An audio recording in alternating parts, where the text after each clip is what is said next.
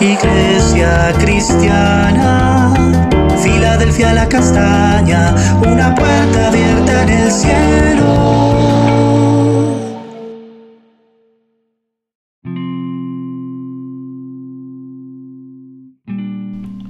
Buen día familia Filadelfia la castaña, Dios te bendiga.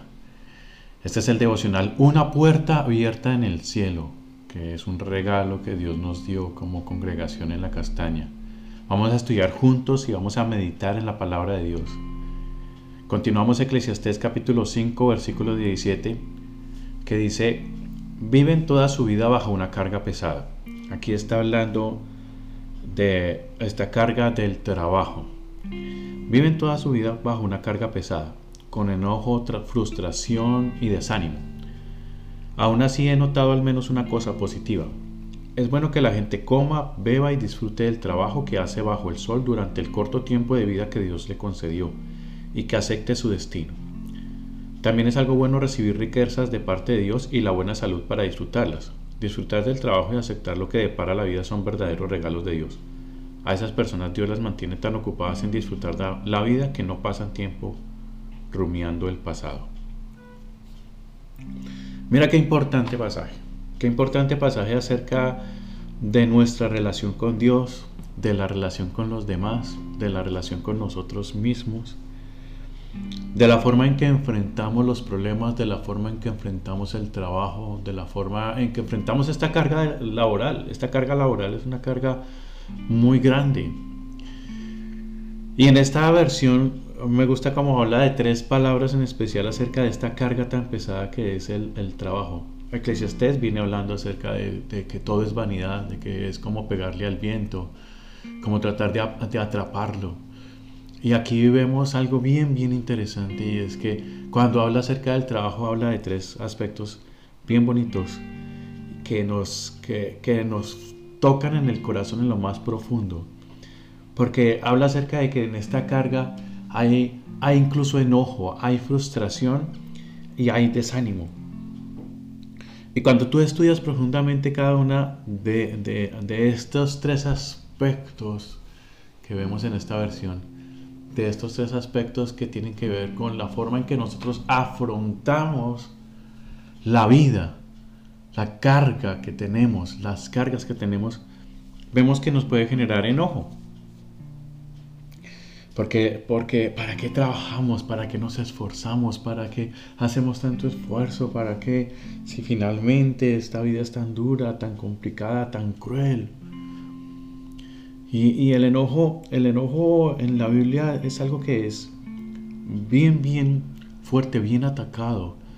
La Biblia lo habla eh, porque, porque para, para incluso ser personas que, que, quieran ser ministros del Evangelio, dice que no sean personas pendencieras, es decir, que no, que no estén enojadas y peleando con todas las personas. Pero este enojo puede estar eh, eh, concentrado en el interior, sí, allí, y, y, y, simplemente explota cuando no debe explotar o, está exteriorizado en la familia y todo el tiempo estamos peleando contra nuestra familia por un enojo, por una pérdida, por un dolor que hay en el corazón, en lo más profundo. O, este enojo se, se, expresa con los demás en el trabajo. Pero de todos los consejos que hay acerca del enojo, el que me parece a mí central es el que dice Pablo en Efesios capítulo 4 versículo 26.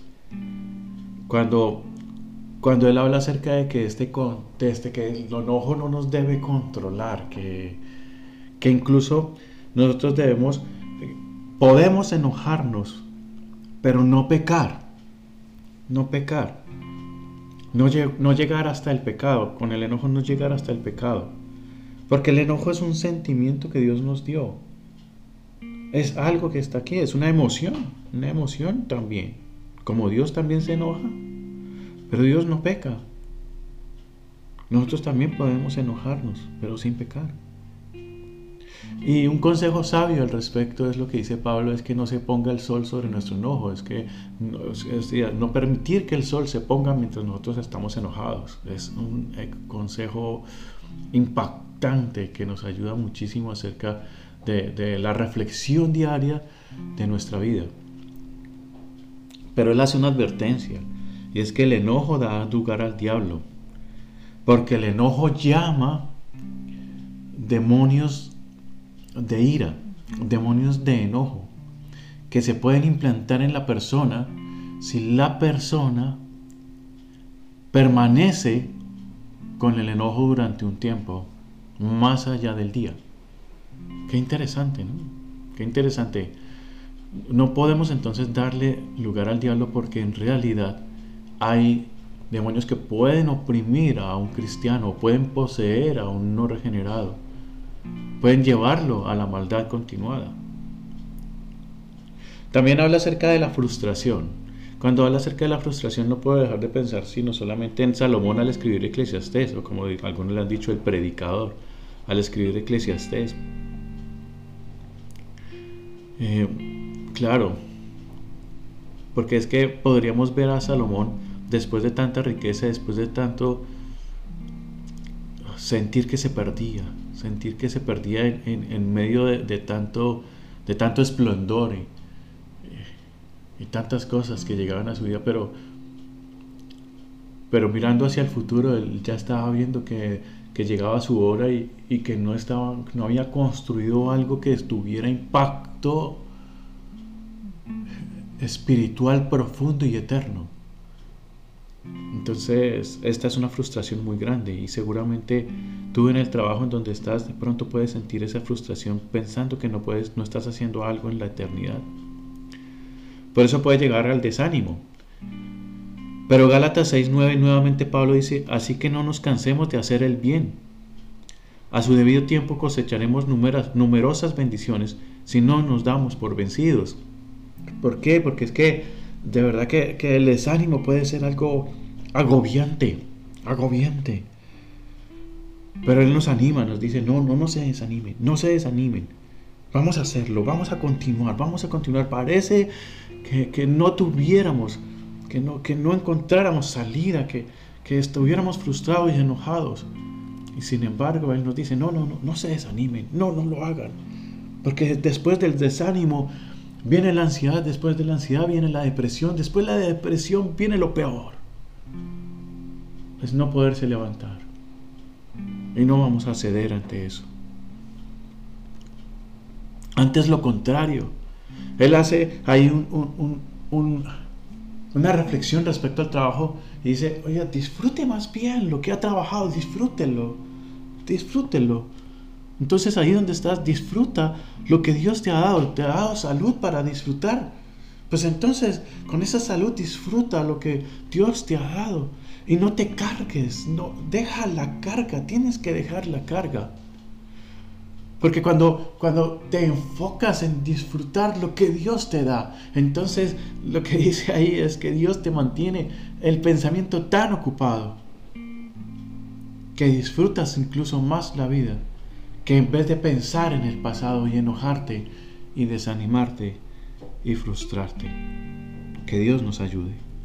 Señor, muchas gracias por este día y gracias Señor porque tú nos puedes ayudar a levantarnos, incluso, mi Dios, en labores que son extenuantes y parece que no tuvieran sentido.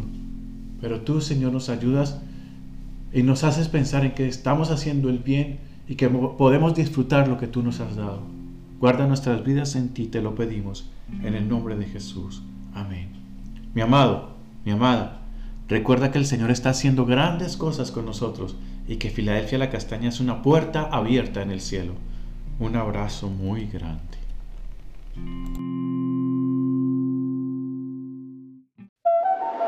Iglesia cristiana, Filadelfia la castaña, una puerta abierta en el cielo.